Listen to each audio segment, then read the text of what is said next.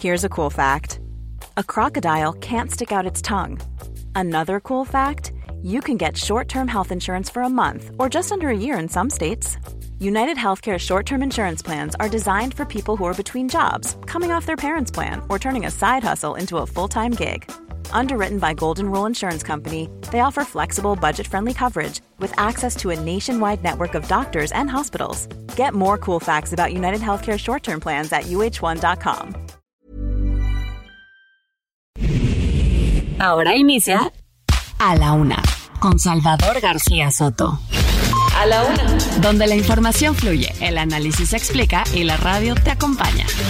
A la Una con Salvador García Soto. A la Una. Comenzamos.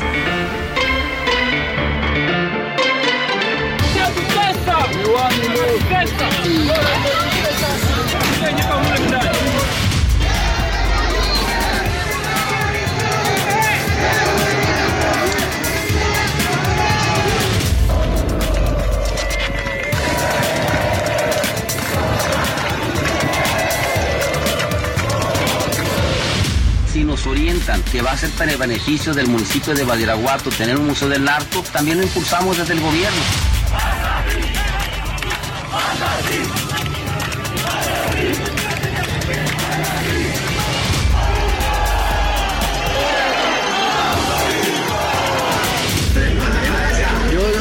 Convencido que Ricardo podría eh, participar en la elección que se hiciera del posible candidato o candidata de la alianza.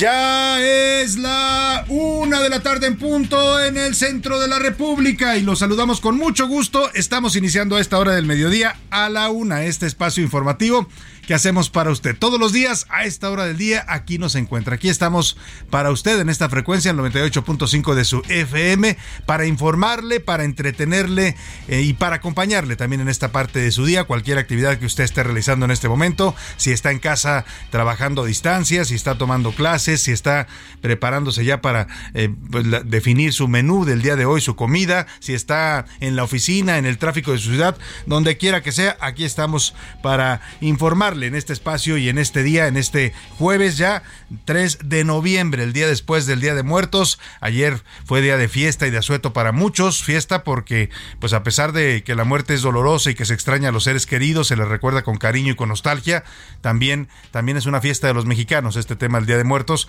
y ayer la mayoría de la gente pues tuvo descanso, no hubo clases en las escuelas, muchos tuvieron el día de asueto, así es que pues ánimo, hoy regresamos a la actividad, salvo los que hicieron puente, ¿no? Que creo que en la Cámara de Diputados se aventaron el puente de muertos y ya no regresan hasta la próxima semana, pero bueno, ya saben, los diputados son eh, otra raza aparte aquí, una casta divina que pueden descansar cuando ellos quieran armar sus puentes como les dé la gana. Por lo pronto nosotros estamos trabajando y estamos trabajando para usted, para llevarle la mejor información, el mejor análisis, la crítica, las entrevistas, la historia de este día, de las historias de este día, todo le vamos a actualizar en el panorama, panorama informativo de este jueves 3 de noviembre. Deseo que el día vaya marchando bien para usted, que vayan cumpliéndose todos sus objetivos, que se vayan realizando todos esos pendientes, todas esas tareas que usted tiene que realizar, se le cumplan satisfactoriamente y si hay algún problema, algún contratiempo, ánimo, ánimo que tenemos todavía la mitad del día para resolver cualquier situación adversa, no se desespere. Y vamos a saludar con gusto a toda la República Mexicana donde sintonizan el Heraldo Radio, por supuesto, aquí en nuestra noble y leal Ciudad de México, a toda la gente que nos escucha, no solo aquí en la capital del país, sino en toda la zona conurbada, en esta gran megalópolis. Le mandamos un abrazo afectuoso, igual que a la gente que nos escucha allá en el norte, en Monterrey, Nuevo León, en la Sultana del Norte, les mandamos un abrazo afectuoso a todos los amigos que escuchan el Heraldo Radio, también a la Perla Tapatía, Guadalajara, Jalisco, muchos saludos a Guadalajara y a toda su zona conurbada, que también es ya una metrópoli bastante grande, les mandamos saludos afectuosos a la comarca lagunera, saludos a todos los amigos laguneros allá en el 104.3 de su FM, el Heraldo Radio, a la gente de Oaxaca, acá en el sur sureste del país, en la capital del estado del mismo les mandamos un abrazo y también a los oaxaqueños que nos escuchan en la zona del Istmo de Tehuantepec. Muchos saludos a todos ellos. También ahí escuchan el Heraldo Radio. Y en Tampico, Tamaulipas también, yéndonos hacia el Golfo de México. Mandamos saludos a toda la gente que nos sintoniza en este bello puerto de la República, puerto marítimo. También a la gente de Ciudad Madero, de Altamira. También a la gente que nos escucha más abajo, ya en la región del norte de Veracruz. A la gente de Pueblo Viejo que nos dicen que siempre están escuchando el Heraldo Radio. Les mandamos un abrazo afectuoso. También a Tijuana, Baja California, allá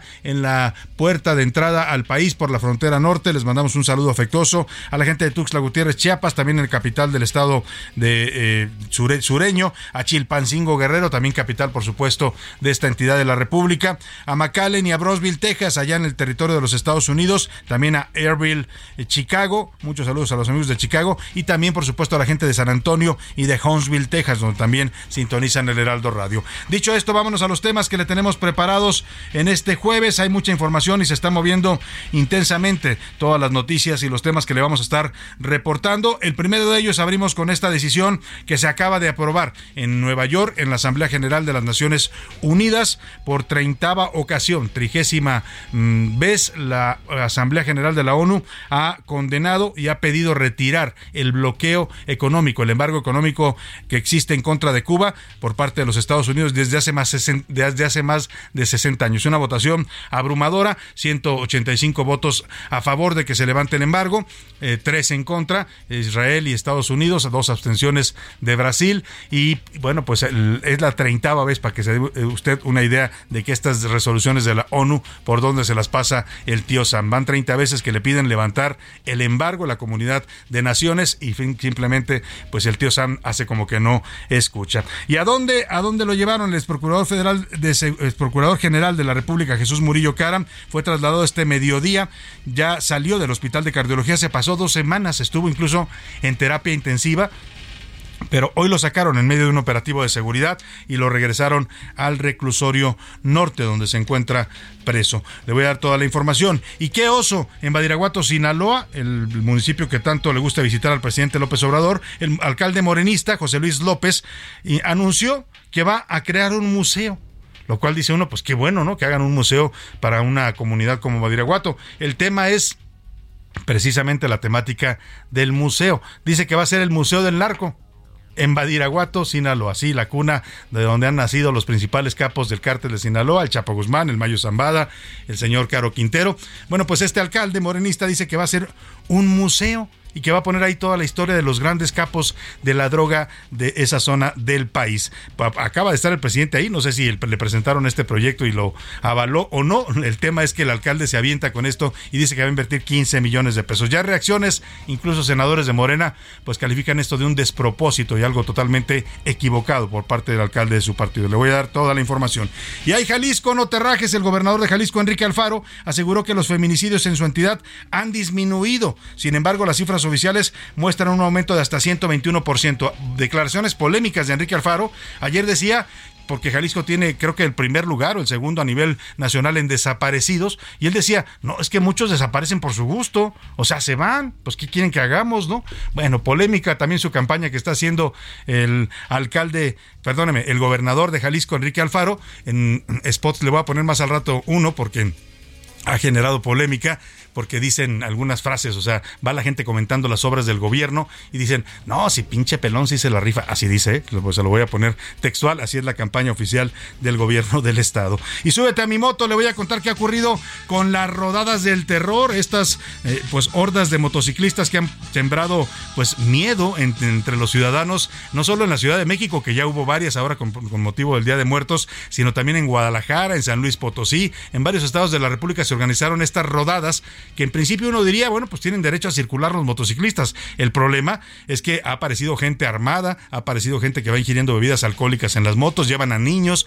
no respetan el reglamento de tránsito, se suben a las banquetas, intimidan a los automovilistas y a los peatones. Voy a platicarle de todo esto. Conversamos con el secretario de Seguridad Ciudadana de la Ciudad de México, Omar García Harfush, al que le dicen el Batman por ahí en el Congreso. Le preguntamos, por cierto, si se siente o no se siente Batman. Ya verá lo que nos respondió Omar García Harfush en esta entrevista y también si le interesa ser candidato a jefe de gobierno, porque ya hay quienes los están candidateando para el 2024. De todo eso platicamos con Omar García Harfus y le voy a tener la entrevista exclusiva aquí en A la Una. En los deportes, la última y nos vamos. Gerard Piqué, después de su problema marital con la señora Shakira y de su separación, pues parece que ya no pudo levantar el vuelo. Anuncia este multicampeón con el Barcelona y campeón del mundo con España que se retira del fútbol. Así de duro le pegó esta separación. Además, histórico, los Astros de Houston firmaron el primer juego sin hit ni carrera en una serie mundial en 66 años. En el entretenimiento, ¿qué le pasó a Rebecca Jones? Nos va a contar Anaí Arriaga. Tuvieron que hospitalizarla, pero su salud se reporta estable. Eso y más tenemos en este espacio para usted. Un programa con mucha información, con muchos temas, variado, con todo tipo de tópicos para comentar, para analizar, para debatir. Y para eso le hago las preguntas de este día. En A la Una te escuchamos. Tú haces este programa. Esta es la opinión de hoy.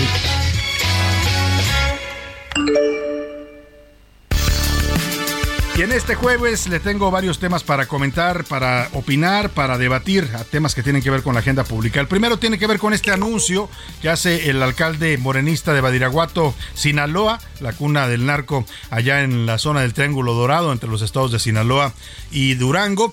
El señor se llama José Luis López y propuso que va a invertir 15 millones de pesos para crear un museo le va a denominar el Museo del Narco y pretende ahí narrar la historia de toda esta pues pléyade de narcotraficantes, desde el Chapo Guzmán, Miguel Ángel Félix Gallardo, Caro Quintero, el Mayo Zambada, todos los que han salido de esta región y que se han vuelto capos eh, de la droga importantes, sanguinarios muchos de ellos, pues el señor les quiere dedicar un museo, eh, con recursos públicos, por supuesto, quiere invertir esto en eh, los recursos públicos en esto. ¿Qué opina usted de que se haga un museo del narcotráfico allá en Badiraguato, una del cártel de Sinaloa?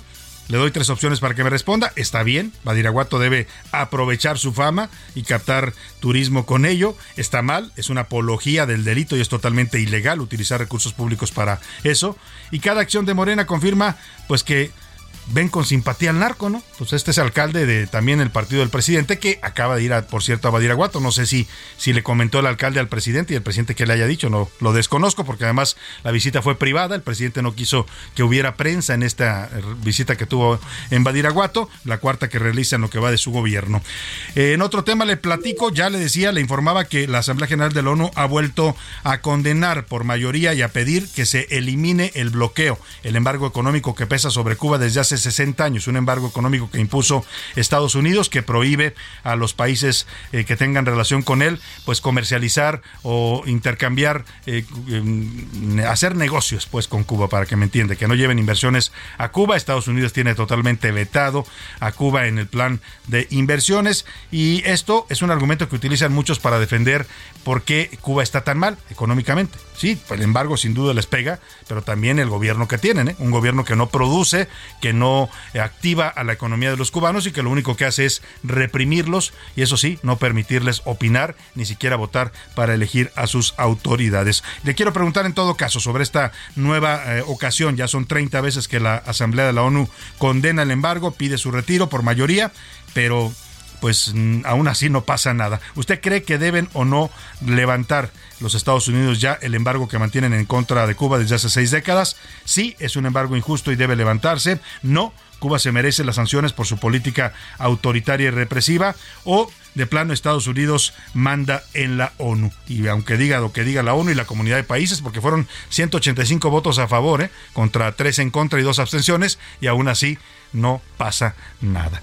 Ahí le dejo los temas para que opine, comente, debata con nosotros. El número para que nos marque 5518 41 5199. Nos puede mandar mensajes de texto o de voz. Usted decídalo. Aquí lo que importa, y yo se lo garantizo, que su opinión siempre cuenta y sale al aire. Y ahora sí vamos a resumen de noticias, porque esto, esto como el jueves y como ya casi el fin de semana, ya comenzó. Rebote. La venta de vehículos ligeros aumentó 18.87% en octubre pasado respecto al mismo mes de 2021, con lo que registró su avance más elevado en 16 meses a tasa anual. Criminales. Habitantes de San Miguel Topilejo, en Tlalpan, denunciaron diversos ataques a balazos por taladores clandestinos, quienes, según los pobladores, actúan en complicidad con policías de Morelos. Señalados. La Comisión de Derechos Humanos de la Ciudad de México emitió una recomendación a la Fiscalía General de Justicia Capitalina por la desprotección hacia menores que sufrieron violencia y abuso. Acciones. Elon Musk despedirá a 3.700 personas que trabajan en Twitter, la mitad de la fuerza laboral de la empresa de redes sociales, como parte de las medidas que tomará por su llegada. Valla metálica. Soldados de Polonia colocaron una cerca con alambre de púas a lo largo de la frontera con el enclave ruso de Kaliningrado ante el temor de otra crisis migratoria como la del año pasado. Una de la tarde con 14 minutos. Vamos a la información en este jueves. Y le platicaba ya que la Asamblea General de la ONU acaba de aprobar hace cosa de minutos en una votación eh, la pues la terminación del embargo económico de los Estados Unidos en contra de Cuba. Eh, se aprobó por mayoría de 185 votos una resolución que promueve pues que termine este embargo estadounidense contra la isla del Caribe. Desde hace 60 años está vigente. Es la treintava ocasión, la trigésima vez que eh, la Asamblea General de la ONU condena el embargo, pide su levantamiento. Solamente Estados Unidos e Israel votaron en contra, mientras que Brasil y Ucrania se abstuvieron de votar. El resto de los países, incluido México, pidieron que cese ya el embargo por trigésima vez. Este es el momento en el que la Asamblea de la ONU declara mayoría nuevamente para que Estados Unidos levante su bloqueo económico a Cuba. Por favor, desactiven el sistema.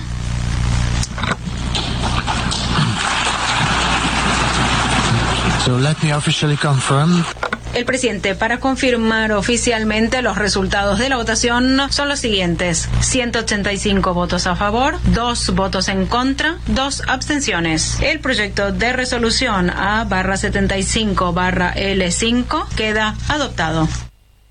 Bueno, eso se aprobó, le decía hace unos minutos, por ahí de las doce y media del mediodía. Ayer, en la discusión de este tema, porque se comenzó a discutir ayer, la votación se llevó a cabo, subieron a tribuna todos los países que quisieron exponer su punto de vista sobre este tema. México, eh, pues participó en el debate y votó a favor, ya le decía, de que se levante el embargo. Esta fue la exposición de motivos que hizo el embajador de México ante la ONU, Juan Ramón de la Fuente, para exponer por qué México pide levantar ya el bloqueo económico a Cuba. Es una posición histórica de México, ¿eh? salvo creo que el gobierno de Vicente Fox, México votó en contra, pero el resto de las 30 veces que le platico, pues eh, que se ha discutido este tema en la ONU, México siempre ha apoyado el levantamiento del bloqueo. Así lo expuso ayer nuestro embajador ante la Organización de Naciones Unidas, Juan Ramón de la Fuente. El bloqueo económico, comercial y financiero impuesto por los Estados Unidos contra Cuba desde hace seis décadas y el continuo desacato de las resoluciones de la Asamblea General por parte de un miembro permanente del Consejo de Seguridad que como tal tiene una responsabilidad especial en la defensa de los principios y propósitos de las Naciones Unidas ha afectado no solo la soberanía del pueblo cubano, sino también los derechos de terceros países. México condena en los términos más enérgicos el bloqueo económico, comercial y financiero impuesto desde hace casi seis décadas contra Cuba bueno, antes de que se votara, unas horas antes de que se votara, ya el tema, le decía, estaba siendo discutido desde ayer en la Asamblea General de la ONU. El presidente López Obrador, hoy por la mañana en su conferencia, le pidió, exhortó al gobierno de Joe Biden a que levante el bloqueo contra Cuba. Calificó esta estrategia estadounidense de una infamia. Dijo que sería una fiesta mundial y que incluso en México habría baile en el Zócalo, así lo dijo el presidente. El día que Estados Unidos levante el bloqueo, va a ser una fiesta en el Zócalo y va a traer a la Sonora Santanera y a otros grupos eh, el, próximo sábado. Ah, no, el grupo, el baile sí se va a hacer, pero bueno, vamos a ver si Estados Unidos le hace caso o no al presidente López Obrador. Así lo comentó el día de hoy que en Cuba no pueden los familiares que están en Estados Unidos enviar remesas sería el primero en llamarle al presidente Biden para que le transmitiera a los integrantes del Congreso de Estados Unidos y a los dirigentes de los dos partidos, sus representantes en la ONU, nuestro más profundo reconocimiento por una actitud de ese nivel, porque sería sublime, es una actitud de dignidad Bueno, pues ahí está lo que dice el presidente sobre este tema del bloqueo ah, de Estados Unidos a Cuba. Y para analizar rápidamente a bote pronto esta votación que acaba de ocurrir en la ONU, le decía la trigésima vez que la ONU condena el embargo y pide su levantamiento. No ha habido ni en las otras 29 veces ningún efecto. Hago contacto con el ex embajador de México en Cuba, el señor Ricardo Pascoe. ¿Cómo está, don Ricardo? Qué gusto saludarlo. Buenas tardes. Muy buenas tardes, Salvador. Un gusto saludarlo. ¿Cómo ve esta nueva ocasión, esta nueva votación en la que la ONU vuelve a pedir el levantamiento del bloqueo? Bueno, es lo que ha manejado México desde hace años. No es la, ni la primera vez ni será la última. Eh, ciertamente lo que estamos viendo es que hay una eh, continuidad en la política exterior eh, que tiene que ver Parece que se nos está cortando la comunicación con el ex embajador Ricardo Pascoe. Vamos a retomarla. Él estaba refiriéndose eh, al voto particular de, México, eh, que como yo le decía, ya es tradición que México vote por el levantamiento del bloqueo. Embajador, decía usted, México mantiene su postura histórica en este tema del bloqueo contra Cuba, pero ¿qué, qué pasa? Porque 185 países piden levantar el bloqueo, lo aprueban por mayoría, Estados Unidos Israel en contra, dos abstenciones, pero no pasa nada con este tipo de votaciones en la ONU. Pues, eh, insisto, esto es eh, la repetición de, una película que hemos visto 30 veces. Eh, básicamente no ha tenido ningún efecto práctico, excepto recalcar el aislamiento de la política exterior de Estados Unidos hacia, hacia la isla. y la reprobación de la mayoría de los países del mundo eh, con relación a este caso. Eh, quizás eh, lo interesante es que no acompañó a Estados Unidos algunos de los países que, lo han acompañado anteriormente, como Israel, se abstuvieron.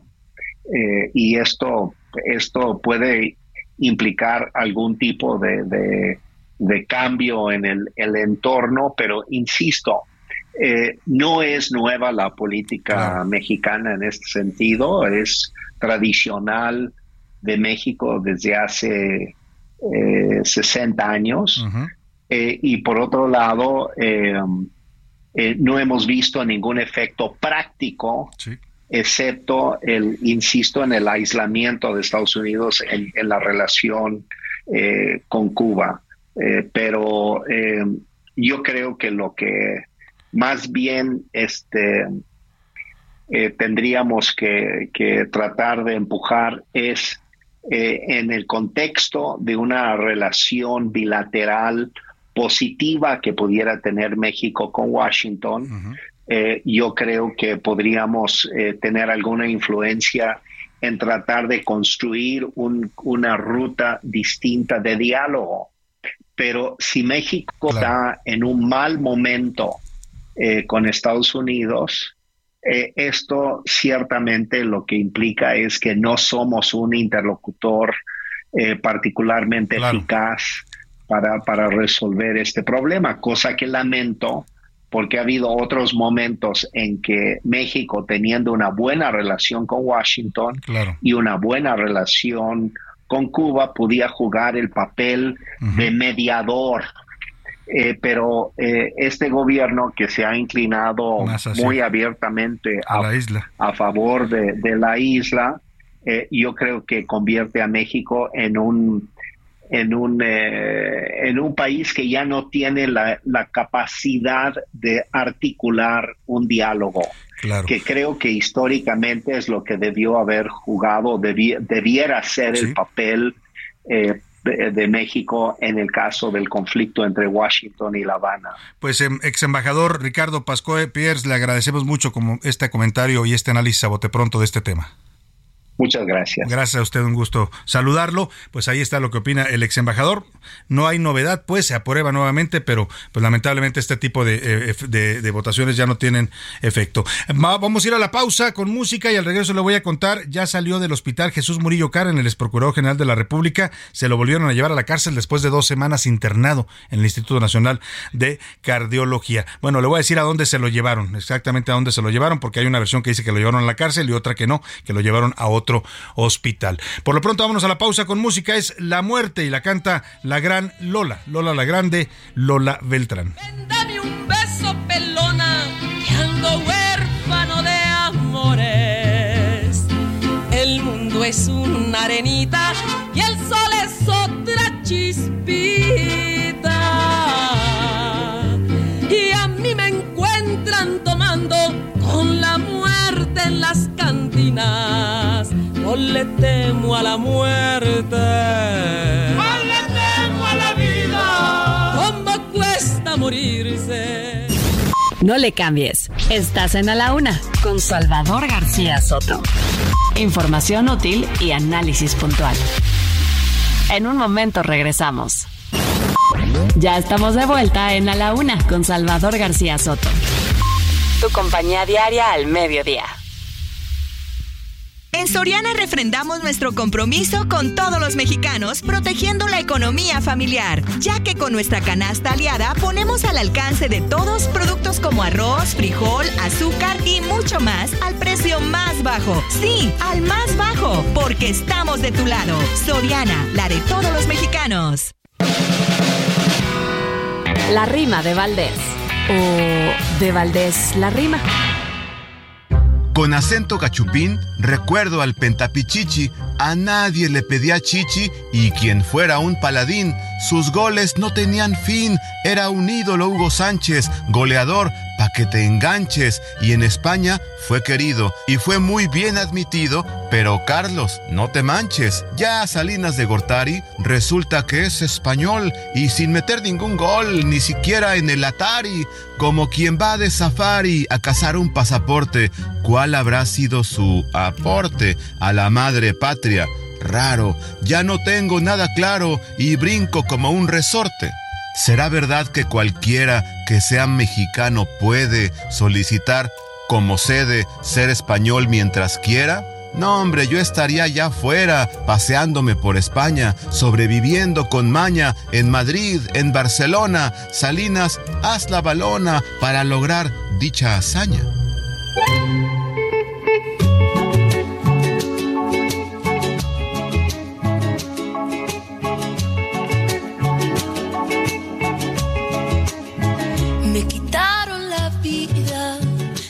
Arrebataron. Triste aquel día, el sol se apagó. Lloraron las flores, lloraron los ángeles, algunas estrellas, el mundo paró.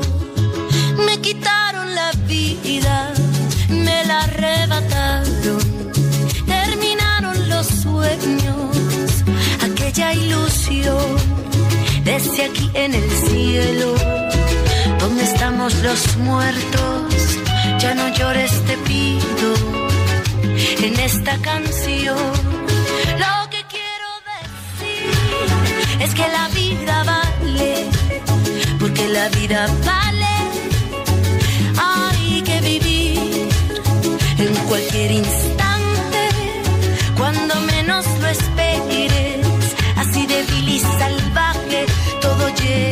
Una de la tarde con 33 minutos. Esta canción, muy buena letra, como toda la música que hace Natalia Lafourcade. Una canción de 2018 se llama Que la vida vale y nos recuerda que mientras estemos aquí, mientras esté usted escuchándome y yo hablándole, hay que disfrutar la vida.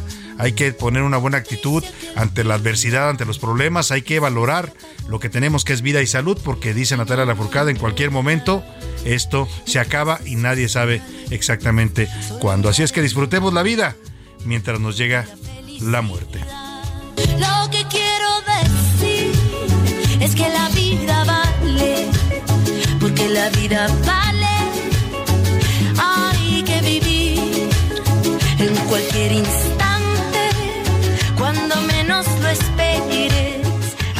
A la una, con Salvador García Soto. Una de la tarde con 34 minutos. Oiga, pues Jesús Murillo Cara dejó hoy el Instituto Nacional de Cardiología Ignacio Chávez.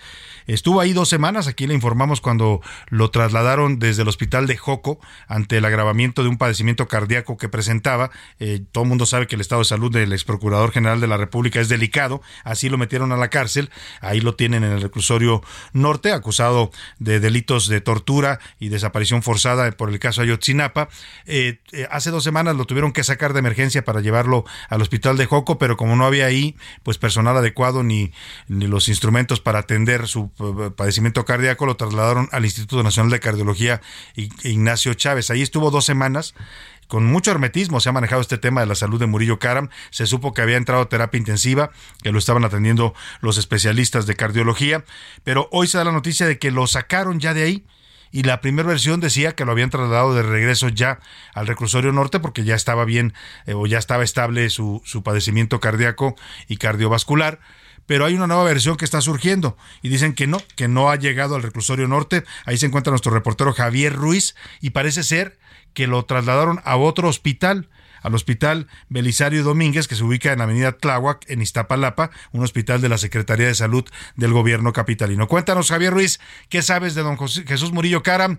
¿No llegó al reclusorio y por qué lo están llevando de un instituto de especialidades como es cardiología a otro hospital, que también entiendo es de especialidades, pero pues no, se entiende por qué lo trasladan? ¿Qué sabes al respecto, Javier? Te saludo.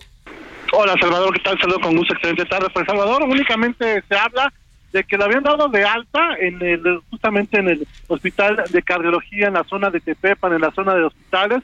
Sin embargo, pues eh, aparentemente no iba a llegar aquí al reclusorio norte, fue trasladado incluso en un convoy bastante discreto, como bien lo mencionas, al hospital Belisario Domínguez en Tláhuac para que continúe con esta serie, con estas baterías de número de esas baterías de, de, de, chequeos que les están realizando durante estos últimos 14 días que ha estado internado. Únicamente, pues sí mencionar, Salvador, que salió del Hospital de Metrología, pues un convoy con una ambulancia especial, con los, los, los, insumos necesarios y donde ya había sido trasladado él y, por supuesto, custodiado por elementos de la penitenciaría.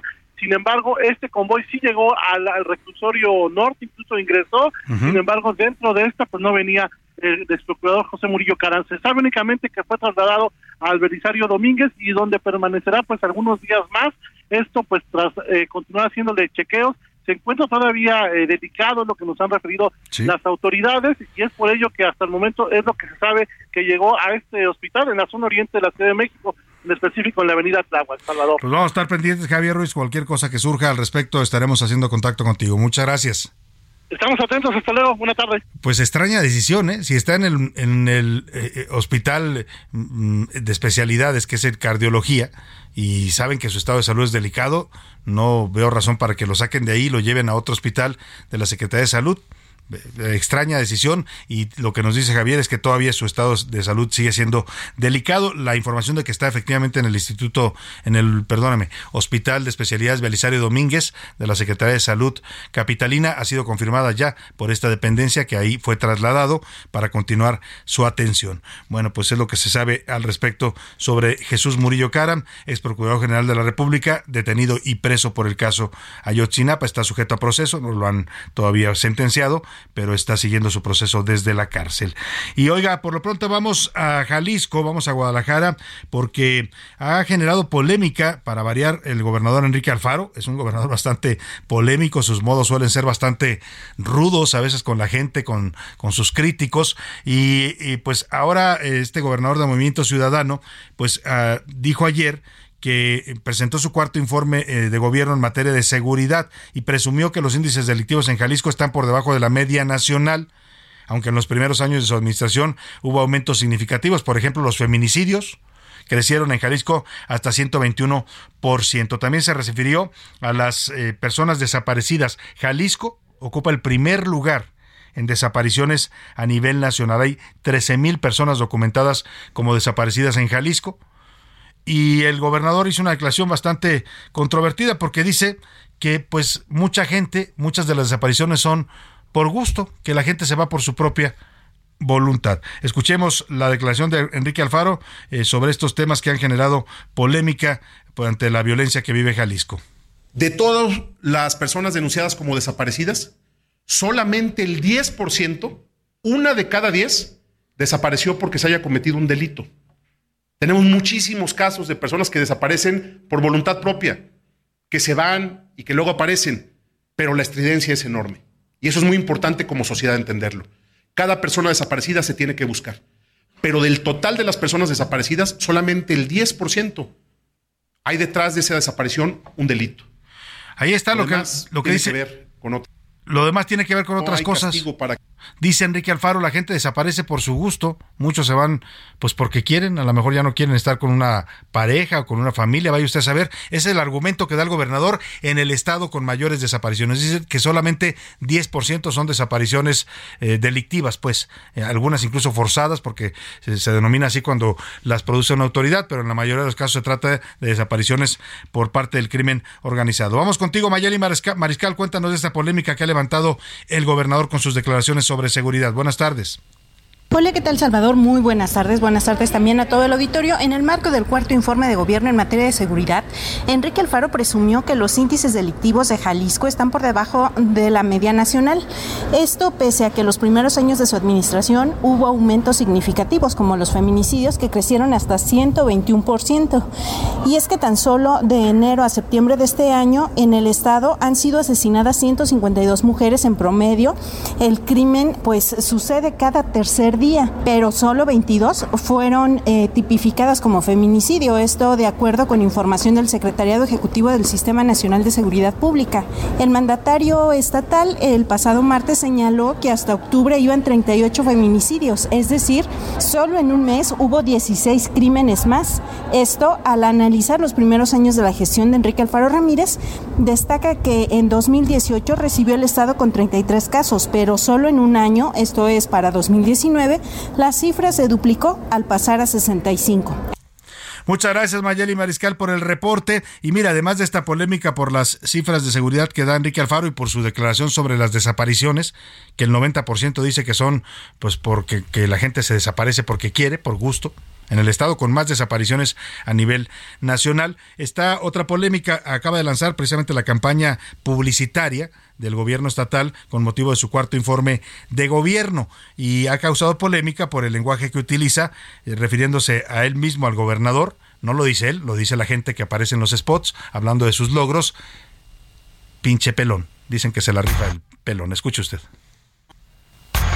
Hay que decir las cosas como son. Las carreteras de Jalisco quedaron chingonas. Antes era un desmadre, pero hoy, desde la sierra hasta la costa, chulada. Para los que andamos en la ruta, todo está más cerca y más seguro.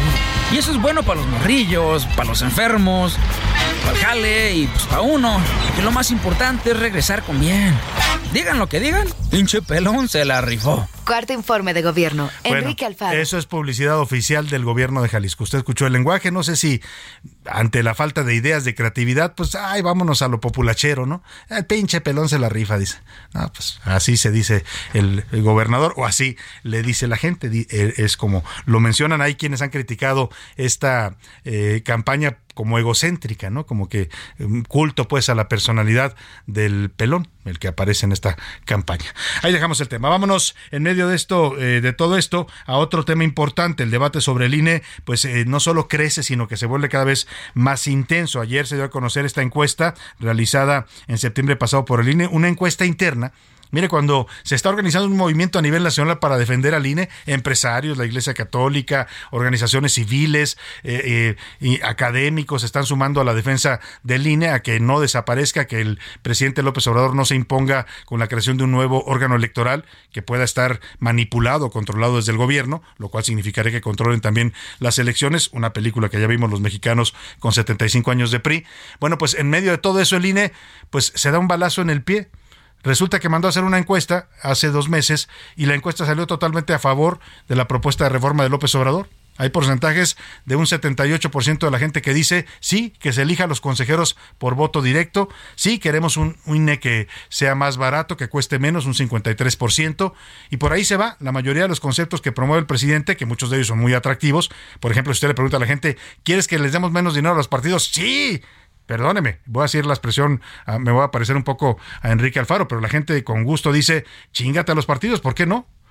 Entonces la encuesta refleja eso, que son propuestas atractivas y muy populares. Pero el INE la realiza y luego la, no sé si la esconde, dicen que no, que la publicaron en el portal de transparencia, pero ayer la revela el representante de Morena ante el INE y Morena, por supuesto, se agarra de ahí para hacer un escándalo y dice, a ver, el INE no quiere decir que la gente sí está apoyando la reforma de López Obrador. Aquí le presento esto sobre pues el autogol que se metieron en el INE. Como dice el dicho, el INE se dio un balazo en el pie. Una encuesta solicitada por el propio instituto le dio la razón a López Obrador y arrojó que los mexicanos apoyan su reforma electoral. Se entrevistó a 400 personas por teléfono. 27% sí conocía la reforma electoral. 72% dijo que no. De los que sí conocían la reforma electoral, el 93% acepta los recortes a los partidos políticos y 87% avala que haya menos diputados y senadores. La parte medular viene en las preguntas sobre el INE. 78% dice sí a que los consejeros y magistrados electorales sean elegidos por voto ciudadano y no por reparto de los partidos políticos como se hace actualmente. Y 74% acepta que haya recortes al INE porque es muy caro. Donde los números no son tan arrolladores, aunque siguen siendo mayoría, es en cuanto a que el INE desaparezca. 52% está a favor y 40% en contra. De cualquier modo, los resultados son oro molido para el presidente y Morena y un balde de agua fría para la defensa del INE. Pero por si fuera poco, la encuesta provocó un nuevo choque político entre el INE y el partido del poder. Morena acusó al Instituto Nacional Electoral de esconder la encuesta oculta INE encuesta que favorece la reforma electoral. Dicho documento no fue circulado entre todos los miembros del Consejo General. Al respecto, el diputado tabasqueño Mario Yergo solicitó respetuosamente a Rubén Álvarez, coordinador nacional de comunicación del INE, que compartiera dicha encuesta. Ahí está lo que está pasando, lo que se desató ayer por la tarde con esta encuesta, toda una polémica en redes sociales, en los medios, en los portales de internet. Y hoy por la mañana el presidente retomó el tema, dijo que pues acusó al INE de haber guardado, a los consejeros electorales de haber guardado esta encuesta porque los resultados no le favorecían. incluso dijo, dijo que le da pena ajena Lorenzo Córdoba. Esto fue lo que dijo el presidente.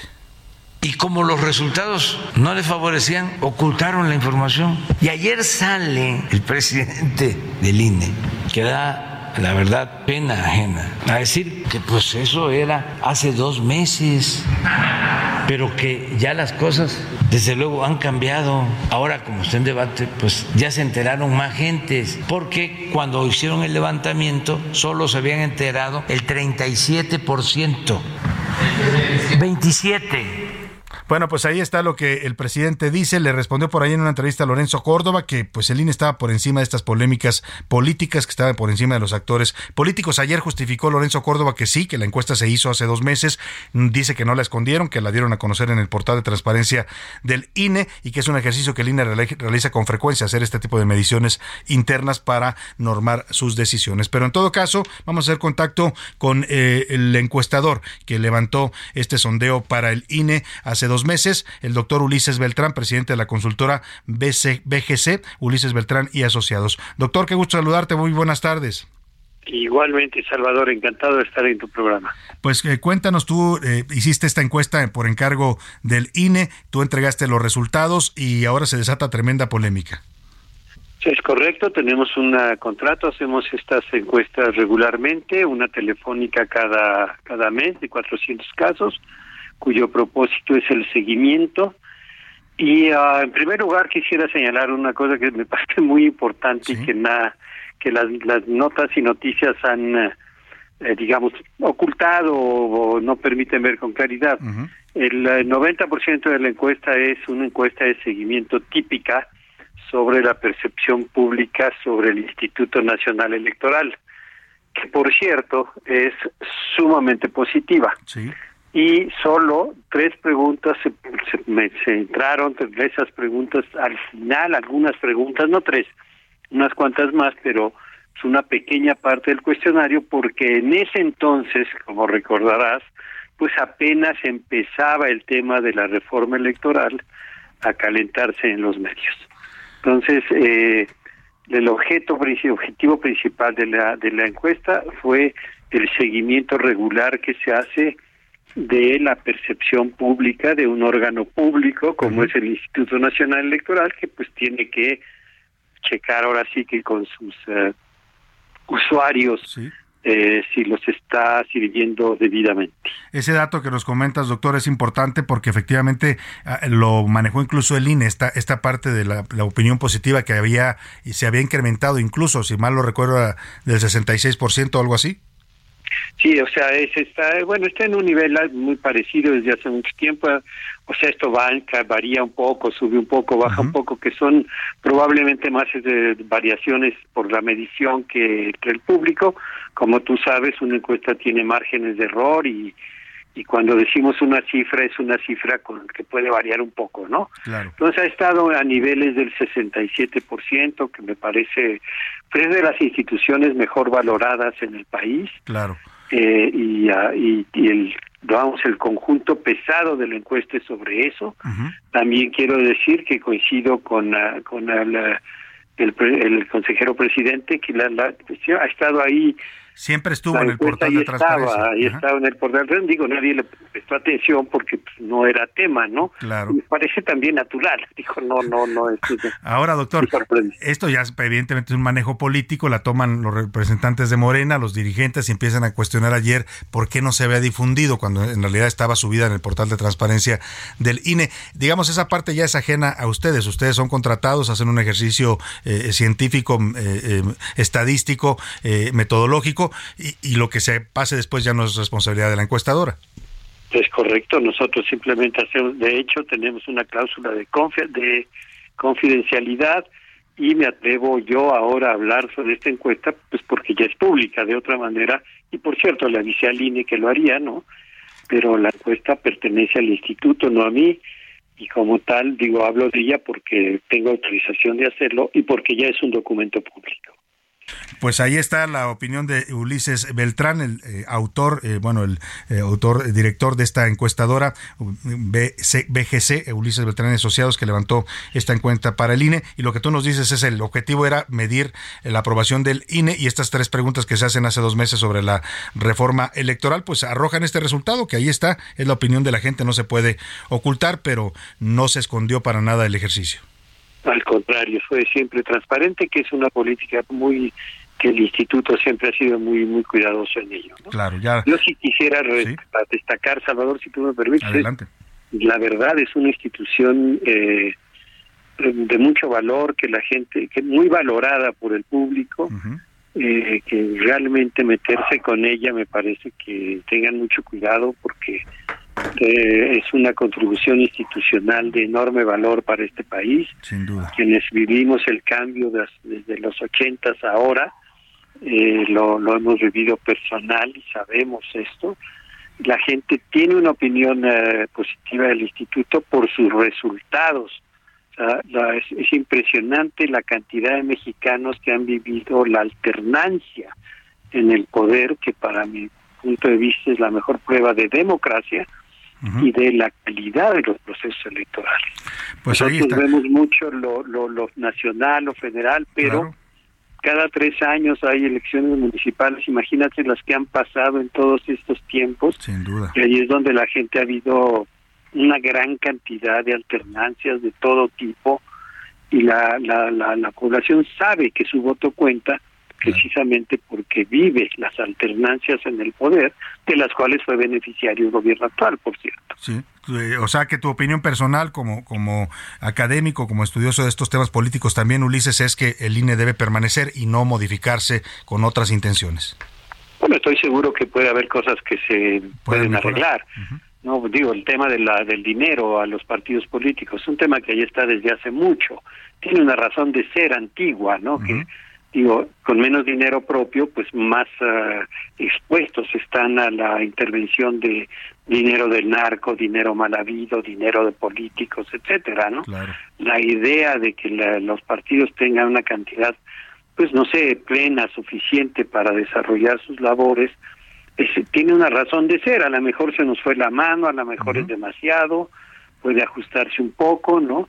Hay algunos detalles que podrían, eh, no sé, atenderse, darle más facultades al instituto para de veras poder morder eh, con sanciones verdaderas a, los partidos y no solo multas, eh, mayor eh, fiscalización, en fin, obvio, toda institución requiere, siempre es buena la, la, la reforma, siempre es bueno el avance.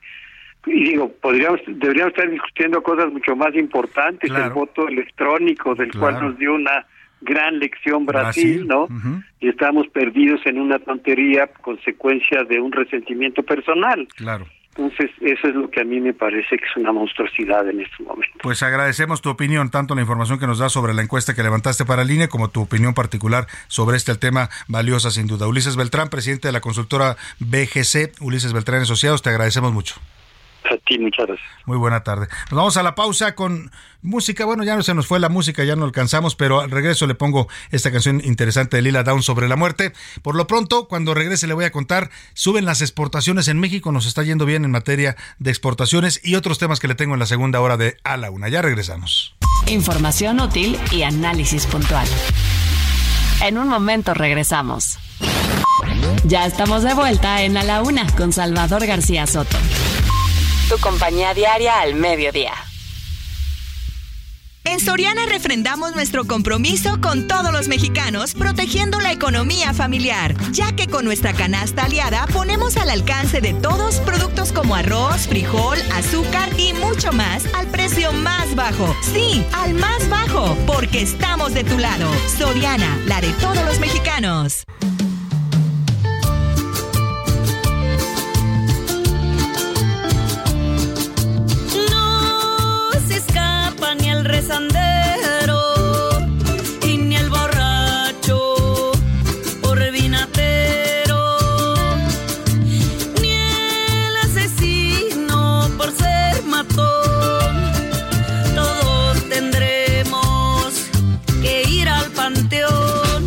Viene la muerte echando rasero, se lleva al joven, también al viejo. La muerte viene echando parejo, no se les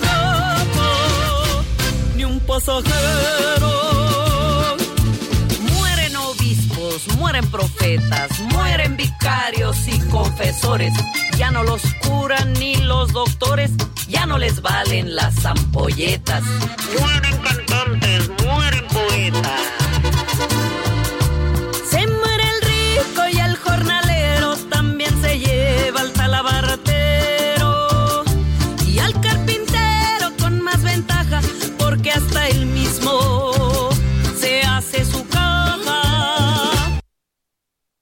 Bueno, pues ahí está esta gran canción de Lila Down. Se nos cortó ahí de pronto, pero ahora la vamos a recuperar porque la verdad es muy buena letra. Habla precisamente sobre la democrática muerte, la democrática calaca que no respeta condición social, color de piel, religión, cualquier cosa, no le importa a la muerte. Esa llega cuando tiene que llegar y nadie se escapa, dice Lila Down. Mire, usted puede darle la vuelta a muchas cosas en la vida, ¿no?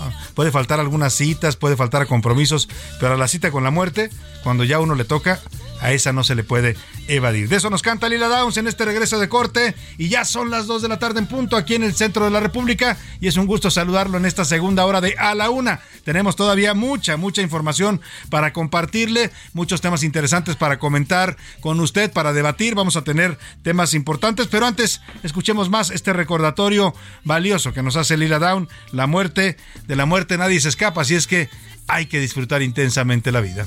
Viene la muerte echando rasero, se lleva al joven, también al viejo. La muerte viene echando parejo, no se le escapa ni un pasajero.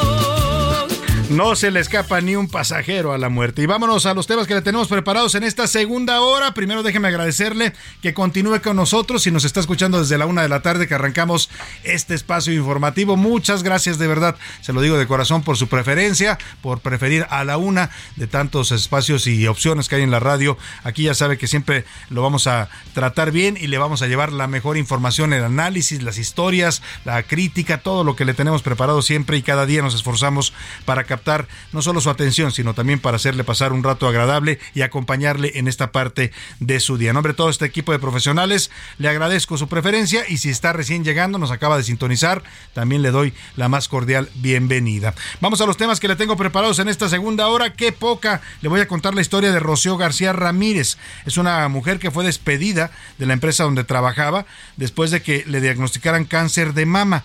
Y mire, esta empresa que la despidió, ella ha tenido un litigio largo con ella, con, contra ellos, pues se dice socialmente responsable en su página de internet. Ya le voy a contar esta historia lamentable de discriminación a esta mujer por su enfermedad. Y el valor de las exportaciones de México a Estados Unidos aumentó.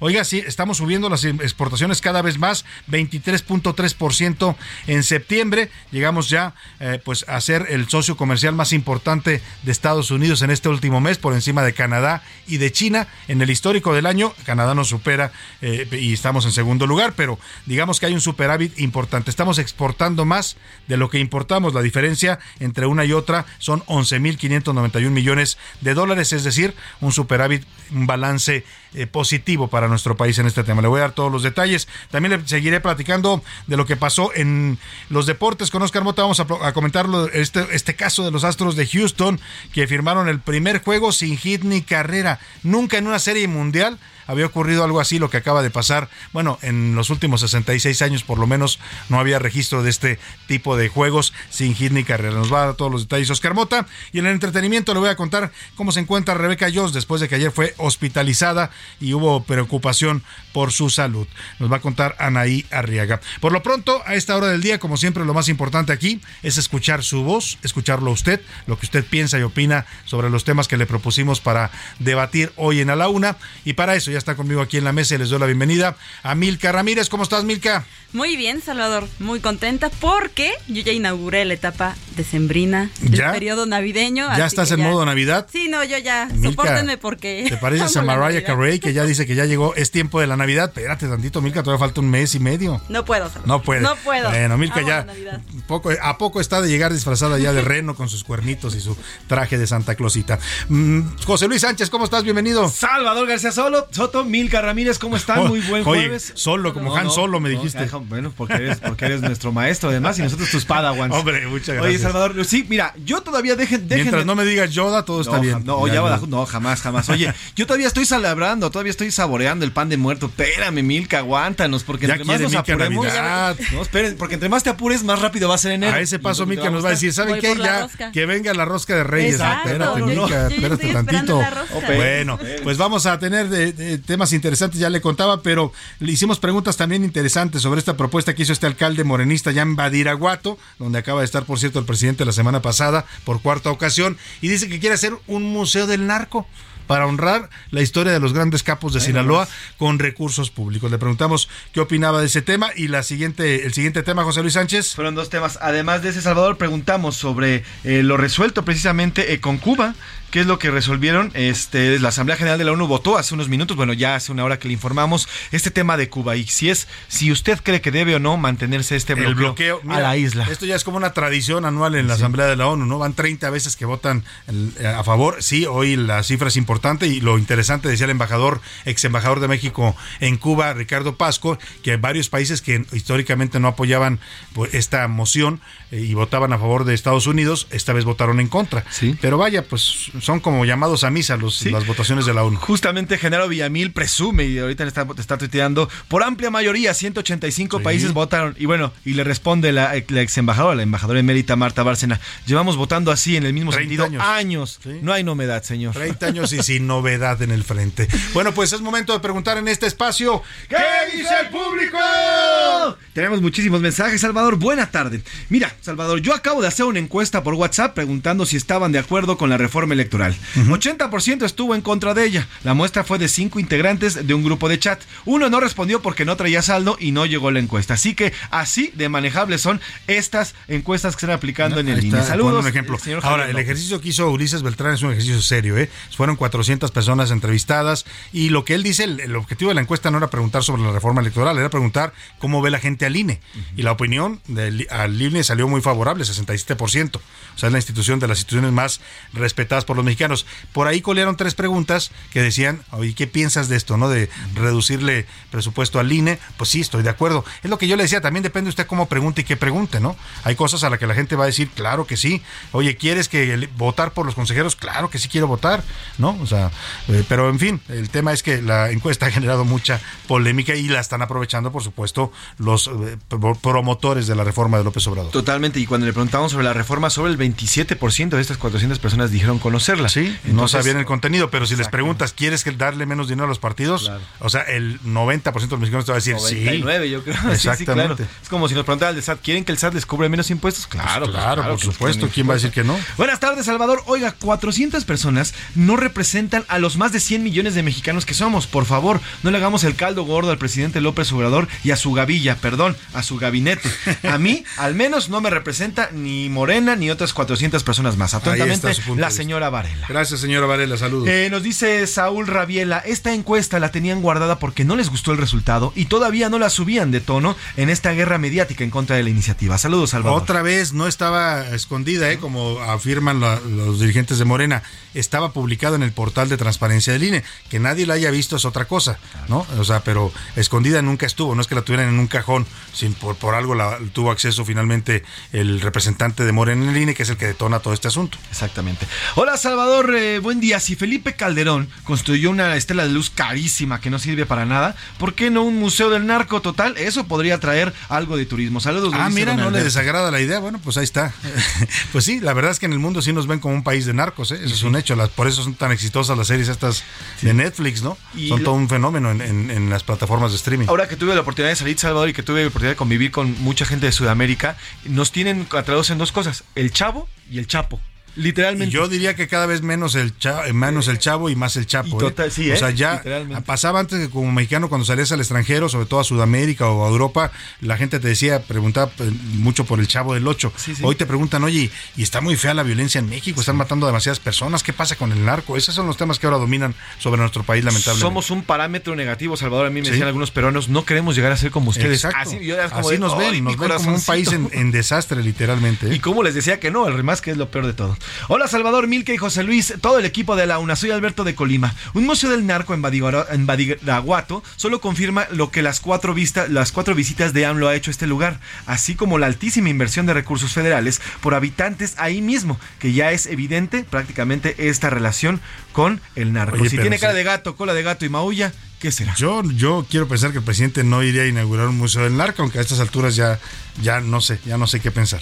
Salvador García Soto y equipo, muy buenas tardes. Quiero comentarles que en la Secretaría de Seguridad Ciudadana, en específico en el sector Oasis de Iztapalapa, se la pasan de fiesta. Nosotros los vecinos que vivimos cerca de este equipamiento de la Secretaría de Seguridad, diario escuchamos música a lo ¿Los- grande. los policías Pues, al parecer es lo que nos hacen dicen. fiestas? Ayer hubo incluso juegos pirotécnicos, Ah, caray. sonidos, artista, bebida, familias completas con disfraces y bueno, los policías ocupando hasta un carril de periférico y bueno, pues metiendo autos en las calles Oye, aledañas. qué para poder- delicado, ¿eh? A ver, gente de la Secretaría de Seguridad Ciudadana, a ver si toman nota de esto, ¿no? Como que los cuarteles de la policía so- son para hacer fiestas y juegos pirotécnicos, pues que no tienen chamba, no tienen una ciudad que cuidar, y sobre todo en Iztapalapa, ¿eh? Dígame usted, Iztapalapa, que es la alcaldía más insegura de, este, de esta ciudad, de las más inseguras, y bueno, pues o- ojalá y tomen nota ahí en la Secretaría de Seguridad Ciudadana con don Omar García Jarfus. Señor Batman, le llaman, manden la batiseñal a ver si acude ahí a Iztapalapa el señor eh, García Jarfus. Ramiro Santillán nos dice, nos dice respecto al museo muy mal, así es como las narcoseries y los narcocorridos nos han mostrado a México, es lo que queremos seguir mostrando. Saludos, Salvador. Sí, pues mal, mal, mal tema sin duda alguna. Vamos a ver rápidamente qué dice la comunidad Twitter en arroba ese García Soto Milka.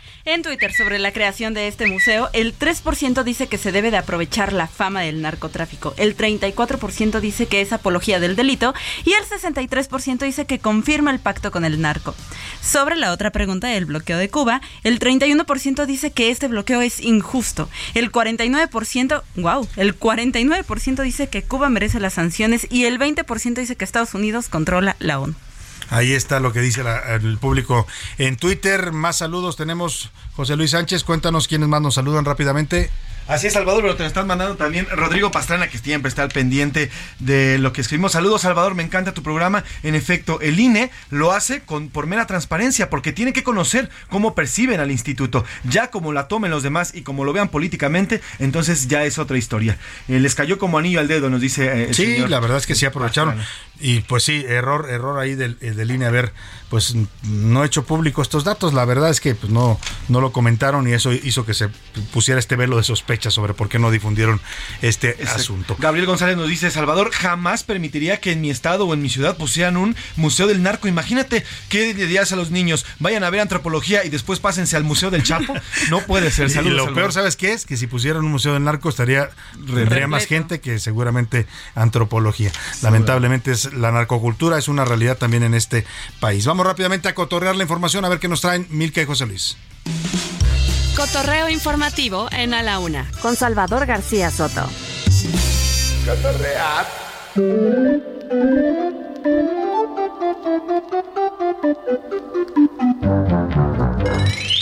Milka Ramírez, ¿qué nos traes? Vamos a escuchar esto, Salvador. Yo quiero chupar y con la banda ir a tomar.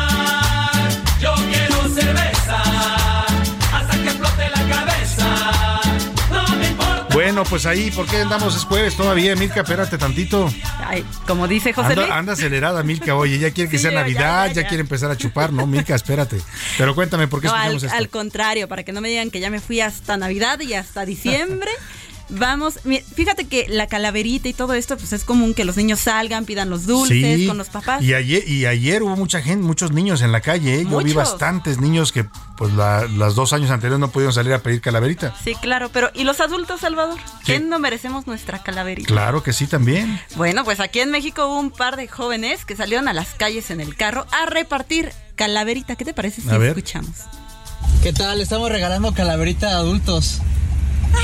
lindo! Muchas gracias. Nada qué más amable. recuerden no tomar en calle, si no llega la chota. ¿Y qué regalaban? Estaban reba- regalando cervezas. cervezas. de- Chevechas. De todos los colores, aromas, Y sabores. la gente las agarraba contenta, ¿eh? Sí, pero hubo este video en particular, eran dos personas adultas mayores que llevaban un elote y se hizo viral precisamente por eso, porque hasta los ojitos Les le brillaron. Eso sí, les dan el consejo, no lo vayan a consumir en la calle porque sí te pueden detener. Aquí en la Ciudad de México la policía son durísimos para eso, ¿eh? Lo ven usted con una cerveza Oh, sí. y va directamente a la, a la, a la cárcel, pues, a la, a la, al M, no al MP, te mandan a estos lugares que son como Administrativo, el torito. Ajá, el administrativos, sí. El torito, porque es un tema administrativo. O a una que está en el centro, que son como temas administrativos. No, no, no, no te mandan por alcoholismo, sino por consumir bebidas en la calle. Pues ahí está Milka Ramírez, La interesante la de propuesta de, la calaverita de adultos. José Luis Sánchez, ¿tú qué Yo quiero que también que escuchemos esto. En una noche oscura de terrible tempestad, allá en Sacazonapan empezaron a gritar. Los monstruos tenebrosos Frankenstein y Blackaman comieron quesadillas de vampiro. ¿Por qué estamos recordando a los monstruos? Ya se fueron, José Estamos Luis. escuchando. Bueno, lo que pasa es que todavía hay algunos resquicios de lo que ocurrió el día de ayer. Y es que hay un video que se está así convirtiendo en viral y lo vamos a subir a tus redes sociales, Salvador.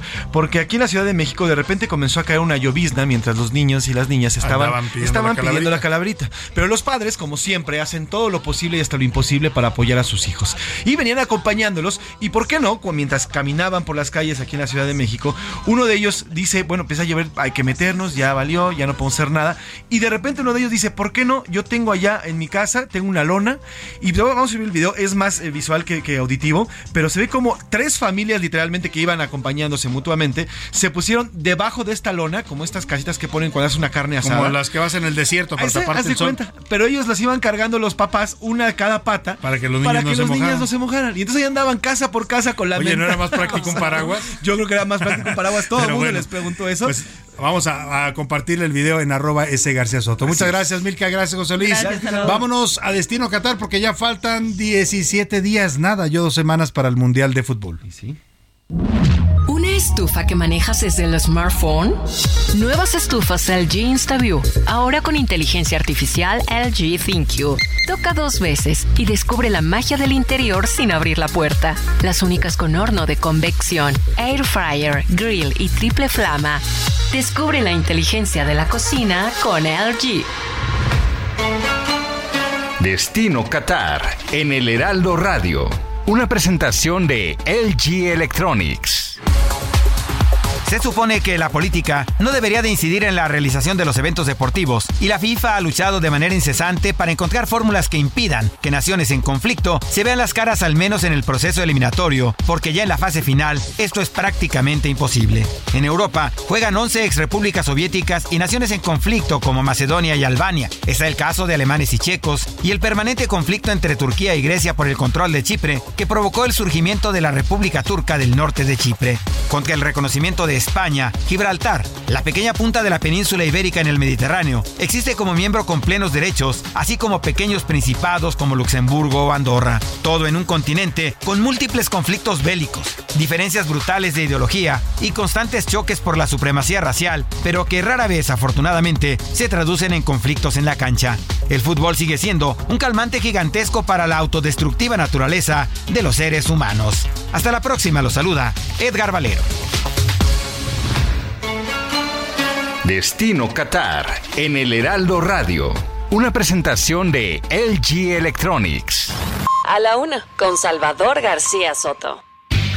Dos de la tarde, 19 minutos. Vamos a más información. Esta historia que le vamos a platicar es la historia de Rocío García Ramírez. Fue despedida injustificadamente de su trabajo en 2013, justo cuando se enteró que tenía cáncer de mama. La empresa la despidió y ella llevó su caso a los tribunales, incluso llegó a la Suprema Corte. Es un asunto considerado como discriminación laboral. Todavía cuatro años después está peleando con esta empresa. Milka Ramírez nos platica. Rocío García Ramírez fue despedida injustificadamente en 2013 por la empresa Acciona México. Esto justo cuando se enteró que padecía cáncer de mama. Su caso llegó a la Suprema Corte de Justicia de la Nación como el primer asunto considerado como discriminación laboral por enfermedad en 2017. Pues fue despedida justo cuando se conoció su padecimiento e inmediatamente después de que regresó a trabajar luego de una intervención quirúrgica. A nueve años de esta situación, la empresa no se ha hecho cargo de los perjuicios luego del despido. Incluso el 27 de marzo, Rocío fue notificada sobre una demanda por daño moral y difamación interpuesta por la compañía en su contra.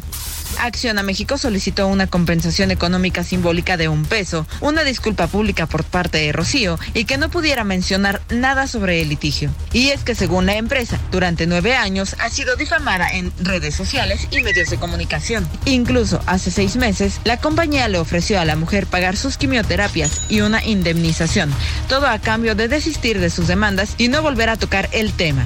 Debido a la falta de dinero para pagar su tratamiento y con el cáncer en fase metastásica, Rocío aceptó y firmó un convenio. Sin embargo, la empresa no ha cumplido. Para A la Una con Salvador García Soto, Milka Ramírez. Bueno, y para hablar de este caso que tiene ya nueve años, cuatro que lo falló la Suprema Corte de Justicia y aún así no ha podido todavía pues lograr ser resuelto. Saludo con gusto a Rocío García Ramírez, víctima de discriminación laboral por parte de la empresa Acciona México. Rocío, ¿cómo estás? Muy buenas tardes. Bien, gracias, agradeciéndote un es- el espacio que me estás dando. Eh, Rocío, eh, platícanos en qué punto se encuentra tu litigio después de nueve años. La Corte ya falló a tu favor, pero esta empresa Acciona, que además paradójicamente se dice socialmente responsable en su portal de Internet, pues eh, se niega a reconocer plenamente eh, la discriminación de que fuiste objeto. Realmente te voy a decir, eh, esto es muy sencillo. La empresa lo que quiere es callarme, censurarme por eh, haber contado mi historia de discriminación por cáncer y hacerla pública. Lo que ellos están buscando realmente es censurarme y callarme judicialmente a través, obvio, de una sentencia.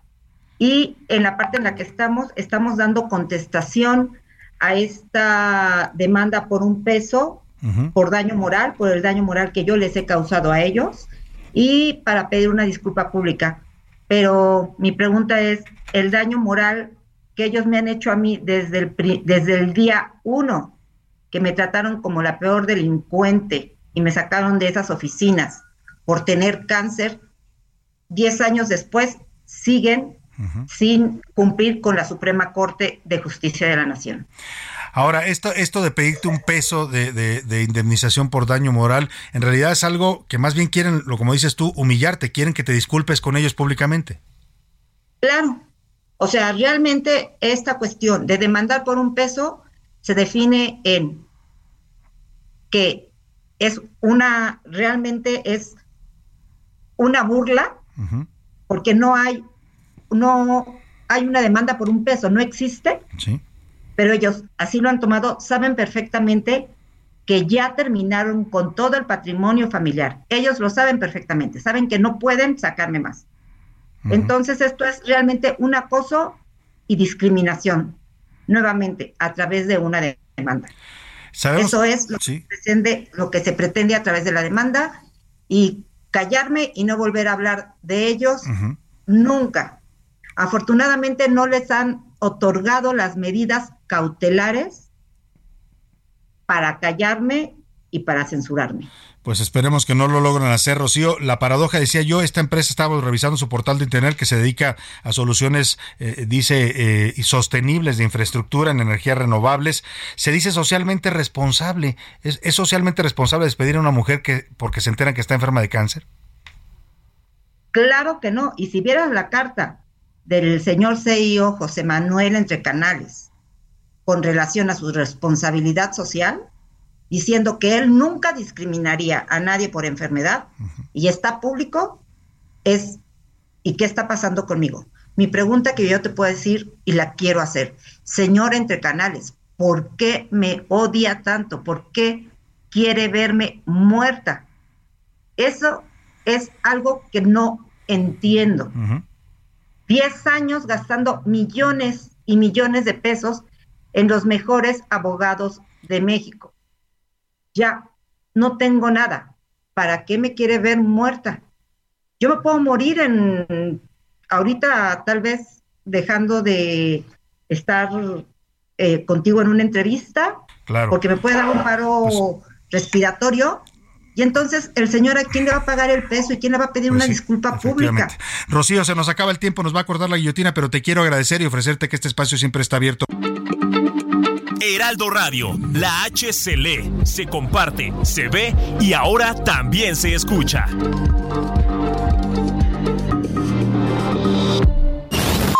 Ya estamos de vuelta en A la Una con Salvador García Soto. Tu compañía diaria al mediodía. En Soriana refrendamos nuestro compromiso con todos los mexicanos, protegiendo la economía familiar, ya que con nuestra canasta aliada ponemos al alcance de todos productos como arroz, frijol, azúcar y mucho más al precio más bajo. Sí, al más bajo, porque estamos de tu lado. Soriana, la de todos los mexicanos. Solo un besito más Solo besito más, un besito más. Sé que la luna cuando sale el sol se va, que la dalia más hermosa del jardín se seca. El invierno más eterno de acabar. Y las huellas en la arena con el mar se irán. Sé que no querías marcharte, sé que te querías quedar. Donde estés, un día iré a visitarte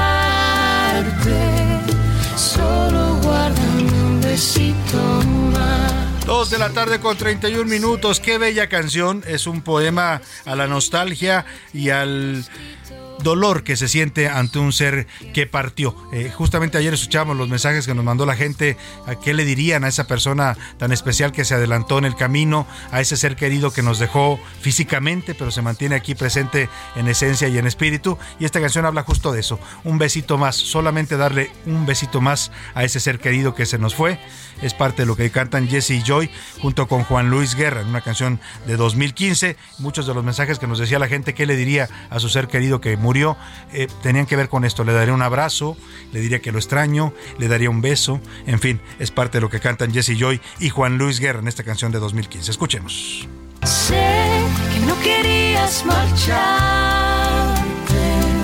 sé que te querías quedar donde estés. A la una, con Salvador García Soto. El ojo público. En A la Una tenemos la visión de los temas que te interesan en voz de personajes de la academia, la política y la sociedad. Hoy escuchamos a Emilio Rabaza en La Cuerda del Ciudadano. El ojo público.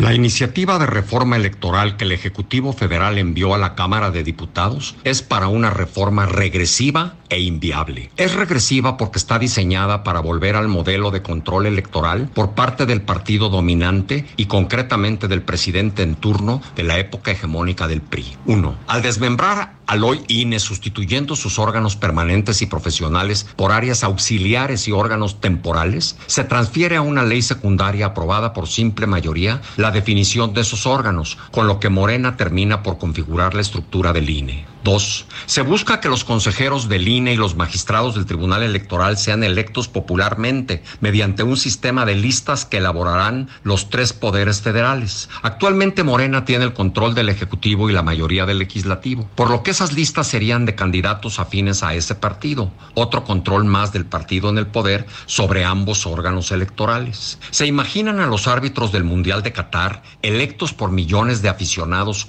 y no designados por la FIFA? Tres, se busca reducir el Congreso de 500 a 300 diputados y de 128 a 96 senadores, todos electos mediante un sistema de listas estatales por proporcionalidad pura, lo que favorece a Morena en detrimento de los partidos minoritarios, como el PRD, el PT y el Verde. Inviabilidad. Al cancelar los soples órganos electorales estatales y los distritos electorales, se concentra la totalidad de las elecciones federales, estatales y municipales en el nuevo Instituto Nacional de Elecciones y Consultas, INEC con un consejo disminuido de 11 a 7 consejeros. ¿Cómo se van a instalar desde la Ciudad de México 163 mil casillas? Actualizar su correcta ubicación, reclutar y capacitar a 1.4 millones de mexicanas y mexicanos para atender sus mesas directivas y 48 mil supervisores y asistentes electorales, además de toda la logística electoral, sin un sistema descentralizado? No hay ahorro al cancelar a los soples, pues siguen existiendo elecciones locales para gobernador y municipios y su consecuente gasto, a menos que Morena quiera suprimir el federalismo y designar gobernadores en departamentos como en la época de Santana lo hacía su Alteza Serenísima. La iniciativa afirma que el presupuesto del INE registra un aumento del 409% en menos de 20 años, al pasar de 13.400 millones en 1999 a 68.300 en el 2018.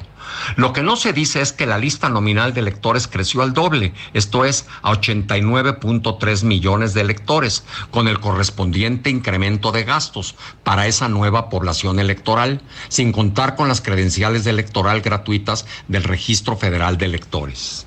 En conclusión, las reformas electorales de 1977 al 2014 fueron pensadas por todos los partidos, el gobierno, la academia y organizaciones sociales para las actuales y próximas generaciones. Esta reforma está calculada por un solo partido para asegurar las elecciones del 2024.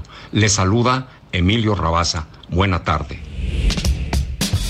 Los deportes en A la Una con Oscar Mota. Oscar Mota, ¿cómo estás? Muy buena tarde, bienvenido. Mi querido Salvador García Soto, amigas y amigos, soy un gran día para ganar. No sé si son mis nervios o los 17 días que faltan, pero muy bien, el ojo público ya haciendo inclusive alusión a los árbitros de Qatar y todo eso. no, este se refiere a otros árbitros. Ya escucho Qatar por el, todos lados. Rabasa habla de los muy árbitros bien. electorales y de la polémica sobre la reforma electoral, pero oye, sí, ya estamos a nada, dos Es semanas, correcto. Oscar. Ya dos semanitas y obviamente viene información importante. Y una de ellas empieza a surgir el día de hoy. Bueno, a los 35 años de edad anuncia su retiro Gerard Piqué, eh, multicampeón con el Barcelona, fue campeón de esta selección española de en Sudáfrica 2010. Él era titular junto con Carles Puyol, andaba también por ahí Sergio Ramos, Ramos como lateral. Y así lo anunció Salvador. Escuchemos. El Barça m'ho ha donat tot. Vosaltres, culers, m'ho heu donat tot. I ara que els somnis d'aquell nen ja s'han complert, vull dir-vos que he decidit que és el moment de tancar aquest cicle. Pero dice, al Barça le, le debo todo y empieza obviamente a, a ver obviamente el, el Camp Nou, empieza Está a hablando en catalán. está- está hablando en catalán, se, se dirige obviamente, eh, se- de hecho se dirige a los aficionados del Barcelona llamado Coolers, pero el video, que obviamente lo pueden ver en, en- en redes sociales, Lo vamos a compartir en arroba ese Soto también. Exactamente, y comparte imágenes de él siendo desde niño, dice yo siempre quise ser del Barcelona, siempre pertenecía al Barcelona, mi familia me inculcó el amor al Barcelona, cumplí mis sueños y reitero, fue parte de este equipo que ganó eh, el famoso sextete, que ganó Champions, que ganó la Liga, que ganó Mundial de Clubes, todo. Y dice, bueno, me fui, jugó un tiempo en Manchester United, regresé y dice, bueno, creo que es el momento de, de decir adiós. Es un tema interesante, eh, fuera de lo, de lo personal, ¿no? Que obviamente pues a ver, aquí no lo lo que yo te quería revisamos. preguntar, tú como especialista en estos temas, ¿era el momento ya del retiro de Piqué o se acelera esta decisión por todo lo que le ha pasado después de su ruptura con Shakira? Que hay que decirlo, la opinión Es pública, humano. la opinión pública española se fue mucho contra él, ¿eh? O Y es sea, un ser humano, claro, ¿no? O sea, definitiva, como a Tom Brady, que también se acaba de separar de, de Giselle Bonchin, ya me estoy metiendo en temas de Anaya Arrega, pero, pero, pero es un todo, y al final de cuentas es lo que luego no vemos. Estos deportistas profesionales acostumbrados siempre al escarnio, a la crítica, a la burla muchas veces, pues mm, definitivamente luego no vemos que somos personas andantes. Somos seres humanos, seres son seres humanos, humanos, exactamente. ser estrellas rutilantes para mucha gente. Y, y no debe ser fácil para alguien, como dijiste tú, con esta trayectoria, con, es. con ese récord de campeonatos de, del mundo, del Barcelona, pararse en una cancha y que le chiflaran, porque eso estaba ocurriendo últimamente con él. le chiflaban y un- únicamente, por ejemplo, hace poco pasó también la situación, lo que les platicaba en este espacio, que con el nuevo, uno de los nuevos contratos eh, que tiene Barcelona, de en la playera iban a tener que utilizar pues el logotipo de, de Shakira, que además está publicitando una canción que le canta abiertamente. Ah, a lo mejor por eso se fue. Dijo, no, dicen que sí. No me voy a poner a, la- Shakira otra vez en, la- en el. en Y yo creo que entonces se acelera, porque además viene el año mundialista. Piqué está dentro de los 53 preseleccionados. Yo no sé si le alcance para llegar, tal vez en la banca, probablemente. Eso hubiera sido un buen retiro después del Mundial, ¿no? No, y además Piqué, para Barcelona ya no, para Manchester City tampoco, pero yo creo que para equipos un poco más abajo, Paris Saint Germain, en la MLS le hubiera, le hubiera Claro, roto o sea, todavía, completamente. ¿cuántos años tiene Piqué? Para mis Pumas, por 35 años. No, pues todavía Para mis Pumas de capitán junto a Por lo menos Alves. otros cinco años, ¿no? Por lo menos. Por lo menos. Oye, ¿y qué pasó con las grandes ligas? Que hubo un partido totalmente en blanco. 66 años tuvieron que pasar, desde 1956 no pasaba un juego sin hit ni carrera para los aficionados al béisbol y a los que no lo son. Esto significa que básicamente secaron a los, eh, a los bateadores, no los dejaron absolutamente hacer nada. Pasaron varios pitchers, no solamente fue uno, pero con esto los Astros de Houston empatan la Serie Mundial, vamos 2 a 2, pero todavía con ciertas críticas de estos Astros de Houston que hace un par de años lidiaron contra estos castigos por el famoso robo de señales. Entonces, Claro. hay algunos que todavía me los tachan de tramposos. Bueno, como dices tú, qué aburrido, más aburrido que bailar entre, entre hermanos, el exactamente. partido del- de la Serie Mundial. Gracias, Oscar Ay, Mota. gracias, para Vámonos a despedir de usted. No, todavía no, espéreme tantito. Más bien vamos a contarle otra historia. No, me adelanté un poco a la despedida, no. Le quiero platicar esta historia que es interesante porque qué tan, qué tan, hace un rato hablábamos del impacto que tiene la violencia en México, no solo para nosotros, para toda una generación de niños mexicanos que han crecido viendo muertes todos los días, oyendo de masacres, de asesinatos, de feminicidios, de violaciones. Eh, pero también eh, hacia el extranjero. La imagen de México se ha deteriorado a partir de que nos ven como un país violento, un país de narcotraficantes, un país donde no hay ley. Lamentablemente eso es una realidad. Es tan real que la saga de este videojuego que es muy famoso en el mundo, Call of Duty, se llama, acaba de lanzar un nuevo videojuego llamado Modern Warfare 2 que se basa en la violencia en las calles de México. Así como lo escucha usted, narcotraficantes matando personas.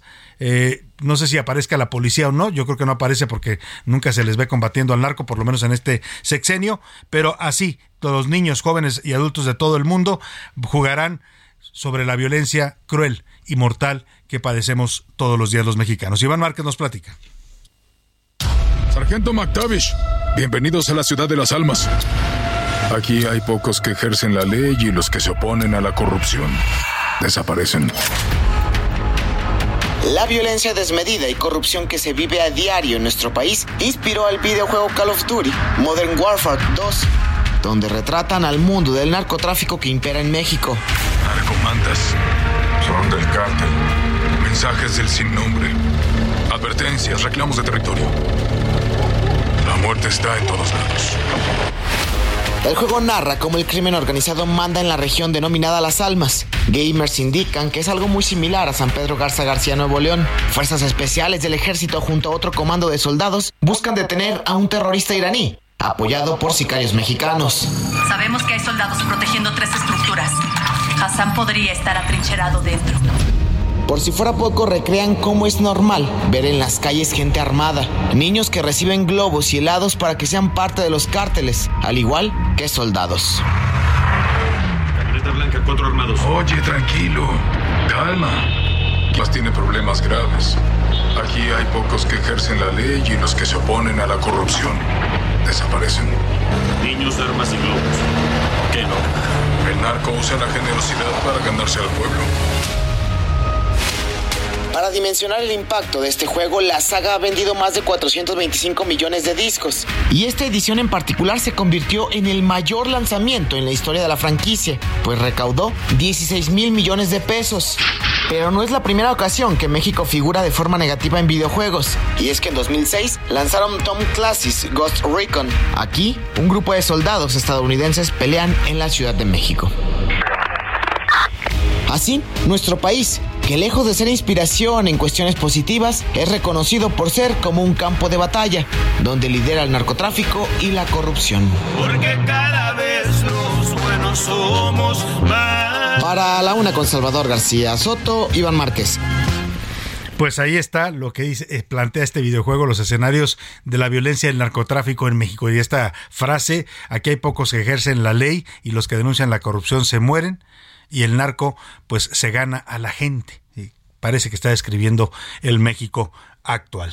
Oye, vamos a otro tema, algo rarísimo está pasando en la Secretaría de Comunicaciones y Transportes porque su subsecretaría, eh, eh, pues encargada de la mayoría de los trámites que tienen que ver con eh, pues actividades que tienen que ver con el transporte de vehículos, con eh, una serie de trámites necesarios para que se pueda mover el, los autos en el país, están cancelados. La dependencia dice que fue objeto de un hackeo o que tuvo una amenaza de hackeo y desde el 24 de octubre hasta el 31 de diciembre, así lo publicó en el diario oficial, suspendió todo tipo de trámites. Esto ha provocado ya que la cámara, cámaras como la eh, cámaras industriales y cámaras de transportistas, pues se quejen y le preguntan a la, a la Secretaría de Comunicaciones qué está pasando y por qué tienen que suspender los trámites. Podrían hacerlos, por ejemplo, si su sitio está dañado o está amenazado, pues por vía presencial o qué sé yo, pero están deteniendo literalmente a industrias importantes de México con esta decisión en la Secretaría de Infraestructura, Comunicaciones y Transportes. Para hablar de este tema hago contacto con José Abugaber, él es presidente de la Confederación de Cámaras Industriales, la CONCAMIN. ¿Cómo está, eh, don José? Qué gusto saludarlo. Buenas tardes. Bien, gracias Salvador, gusto saludarte a ti, a todo tu auditorio. Como bien expresas, es un gran tema esto. Claro. ¿Qué, ¿Qué, está pasando? Porque esto de decir me intentaron hackear y por eso suspender por más de dos meses todo tipo de trámites y afectar actividades productivas, pues no se justifica, creo yo. No, Salvador, y es lo que estamos platicando en estos momentos con la Secretaría de Comunicaciones y Transportes. Ayer hablé con el subsecretario para pues, externar nuestra gran preocupación y están ellos muy preocupados por ese hackeo, que yo creo que ya debería de convertirse esto en un problema de seguridad nacional, porque no puede ser que nos esté pasando ya en Sedena, esté pasando a los celulares de, de los mexicanos, claro. y hoy la Secretaría de Comunicación y Transportes con esto, ¿no? 110 computadoras, este tuvieron un, un daño. La buena noticia es que ya nos juntamos, Salvador. Ya hubo esa primera mesa de trabajo en base a las pláticas que hemos tenido con la Secretaría de Comunicaciones, externando nuestra preocupación. Entonces, toda la cadena hoy ya estuvo sentada con, con la persona que nos designó el subsecretario, que es el tema que es con Noemí Muñoz Benítez, directora general de Autotransporte Federal. Entonces ya todas las cámaras de asociación estuvieron sentadas con ello para ver qué se va a hacer, ¿no? Y te comento, se aclaró que el acuerdo que publicó CID se emitió para proteger a aquellos sujetos que pudieran haber sido afectados por vencimiento en vigencia, pero ya se va a modificar ese acuerdo a la brevedad para que sigamos con los trámites. Claro. Lo bueno es que el ataque fue a las computadoras y no fue al servidor, al software de la Secretaría y a los usuarios tampoco. Entonces, ese ha sido un, un avance, bueno, dentro de los males, el menor. Claro, claro, porque estamos hablando, don José, de varias, varias industrias afectadas, por ejemplo, la del autotransporte de carga, que son cámaras agrupadas en la Concamín, la del autotransporte de pasaje y turismo, también hablamos de los eh, distribuidores y productores de autobuses, camiones y tractocamiones. O sea, esto estaba teniendo un impacto bastante fuerte. Qué, qué buena noticia nos da que ya hay un principio de acuerdo para empezar a resolverlo y reanudar los trámites. Es correcto, porque en estos momentos pues, podría poner el colapso al país o también todo lo que se exporta, porque Estados Unidos no puede pasar con una licencia vencida o con un permiso de, de carga que se requiere especial, tampoco. Entonces, ese tipo de trámites ya se van a empezar a mover. Los trámites esenciales seguirán, no se van a detener, es lo que hoy se abrió, se van a priorizar los trámites de altas y bajas de vehículos y expedición de licencias nuevas continuará recibiendo trámites nuevos en todos los centros SCT, manteniendo la atención de los prioritarios, porque ahorita se acumuló todo, ¿no? Se establece inicialmente con cinco computadoras en cada centro, kiosco de atención en la Dirección General de, de, esta dependencia y en todos los centros de la SCT para no detener las operaciones. También se aclaró que la afectación de las computadoras del SIC es interna. Entonces los usuarios, para que sepan muy bien, sí pueden ingresar desde el exterior. Esa es otra buena noticia. También otra que se requiere para evitar la corrupción y las mordidas, y ya saben que ese tipo de cosas que nos da un dolor de cabeza a todos, que las inspecciones en carreteras por Guardia Nacional deberán de dar facilidades sobre la presentación de documentos vigentes, por el acuerdo, tanto digitales, copias, etcétera misma gestión pues con los gobiernos de los estados, porque también nos agarran no nada más la guardia, sino sí, también las policías estatales. Sí, vamos a mantener constante comunicación tripartita con la dirección general, con los centros SCT y el sector empresarial. Sí, y se va a modificar el acuerdo como te lo dije. Y en frontera, también la otra buena noticia, el sistema para la verificación de licencia y placas para ingresar a Estados Unidos podrá practicarse a partir de hoy con una conexión segura, que es lo que están ahorita moviendo desde la Dirección General. Y participaremos en la próxima reunión el miércoles a las 11 de la mañana. Eso es los avances con la primera mesa de trabajo que se tuvo, con la gran disposición que está teniendo la Secretaría de Comunicaciones, porque están muy preocupados, así como nosotros, de, que esto se tenga problemas. Pues Imagínate que un supermercado deje de llegar mercancía. No, no, no. Este, Hablamos, como dice usted, de paralizar la actividad económica de este país. O sea, si se paralizan los transportes, pues estamos hablando de una afectación severa a la economía. No, y es algo penadísimo. No debemos de permitir eso. Hay que trabajar más con inversiones el gobierno federal, los estatales y los empresarios debemos de trabajar hoy en día más con este tema de hackeo porque se está volviendo una forma no grata de, de, eh, eh, de, estar extorsionando a, todos, ¿verdad? Pues sin duda, deben invertir en eso el gobierno, ya, ya debieran hacerlo, ya primero fue, como dijo usted, la Sedena, ahora la Secretaría de Comunicaciones. La buena noticia es que ya están dialogando el gobierno y la Secretaría con los industriales del transporte para resolver esta situación con todo esto que nos informa don José Abugaber, presidente de la Confederación de Cámaras Industriales, la CONCAMIN. Le agradezco, don José, y estaremos pendientes de esta próxima reunión el miércoles siguiente. Gracias, Salvador, y a todo tu auditorio. Muchas gracias, le mando un abrazo. Ahí está el presidente de la CONCAMIN. Pues vaya, que se pusieron las pilas en la Secretaría de Comunicaciones, ¿eh? porque primero fue lo de la pérdida de la categoría 1 en aviación, ¿no? Por la esta Federación de Estados Unidos que nos tiene todavía en, en categoría 2, ¿no? Lo cual nos ha afectado mucho porque no se pueden abrir vuelos entre México y Estados Unidos. Y dicen que hasta mayo del próximo año, veía un reporte de la Secretaría de eh, Comunicaciones que hasta mayo del próximo año vamos a reanudar o a recuperar esta calificación. Y ahora esto estaban a punto de paralizar la industria del transporte en México, de todo, ¿eh? de carga, de pasajeros, de autos, algo terrible de verdad, y ya afortunadamente están eh, llegando a acuerdos los industriales y la Secretaría de Infraestructura y Comunicaciones en este gobierno. Buena noticia, sin duda. Vámonos por lo pronto a eh, esto que le platico. Ya le hemos dicho que ya nos puede ver también en televisión a través de la señal de Sky en el 161, la señal de El Heraldo Televisión y de las noticias de la noche, que es el espacio que hacemos todos los días de 10 a 11 en el Heraldo TV, ya puede ser vista en toda la República. Heraldo Televisión, ahora también por Sky HD. Toda la programación de Heraldo Televisión a través del canal 161 de Sky HD. noticias, deportes, entretenimiento, gastronomía y mucho más. Heraldo Televisión, en todo el país, ahora también por Sky HD.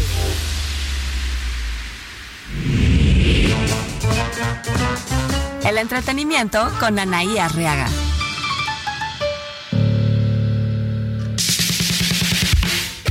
Anaí Arriaga, ¿cómo estás? Muy buena tarde. Cuéntanos qué pasó con Rebeca Jones, que está malita.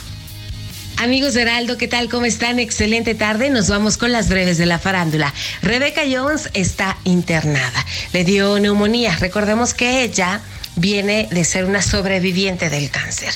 Esperamos su pronta recuperación. Y más juntos que nunca, la familia Fernández, que honró a don Vicente Fernández, que ya está próximo a cumplir un aniversario luctuoso, más de 70 mil cempasúchil ocuparon para su ofrenda.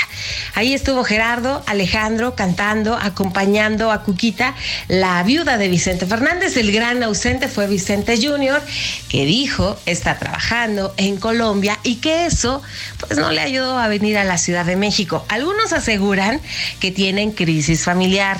Algunos dicen que Vicente Junior ya no está dentro de la herencia de Vicente Fernández. Veremos qué pasa. Excelente tarde. Disfruten al máximo este jueves.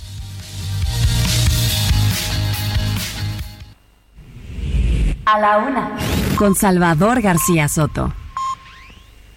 José Luis Sánchez ¿Qué nos tienes de último momento? Salvador, las exportaciones han aumentado en 23.3% en septiembre entre México y Estados Unidos, lo que ya liga 19 avances al hilo. Esto, sin embargo, ha provocado, Salvador, una, un superávit comercial para México de 11.591 millones de dólares, lo que significa un alza a tasa anual de 25.3%, Salvador, y además nos recupera y nos mantiene como socio principal, socio comercial de los Estados Unidos, algo que no se había logrado, por lo menos en los últimos cuatro meses anteriores, porque era Canadá el primer socio comercial y ahora ya recuperamos este título. Somos el principal socio, o sea, el que más eh, eh, exporta em, productos a los Estados Unidos por encima de Canadá y de China, por lo menos en este último mes. no Ya a lo largo del año Canadá nos ha rebasado en varias ocasiones. Gracias, José Luis. Saludos a ti, gracias. Nos despedimos de ustedes deseando que pase una excelente tarde. Provecho, quédese aquí con Adriana Delgado y el dedo en la llaga y ya sabe, yo lo espero mañana junto con todo este equipo a la una. Que pase excelente tarde, provecho. Por hoy termina A la Una con Salvador García Soto. El espacio que te escucha, acompaña e informa. A la Una con Salvador García Soto.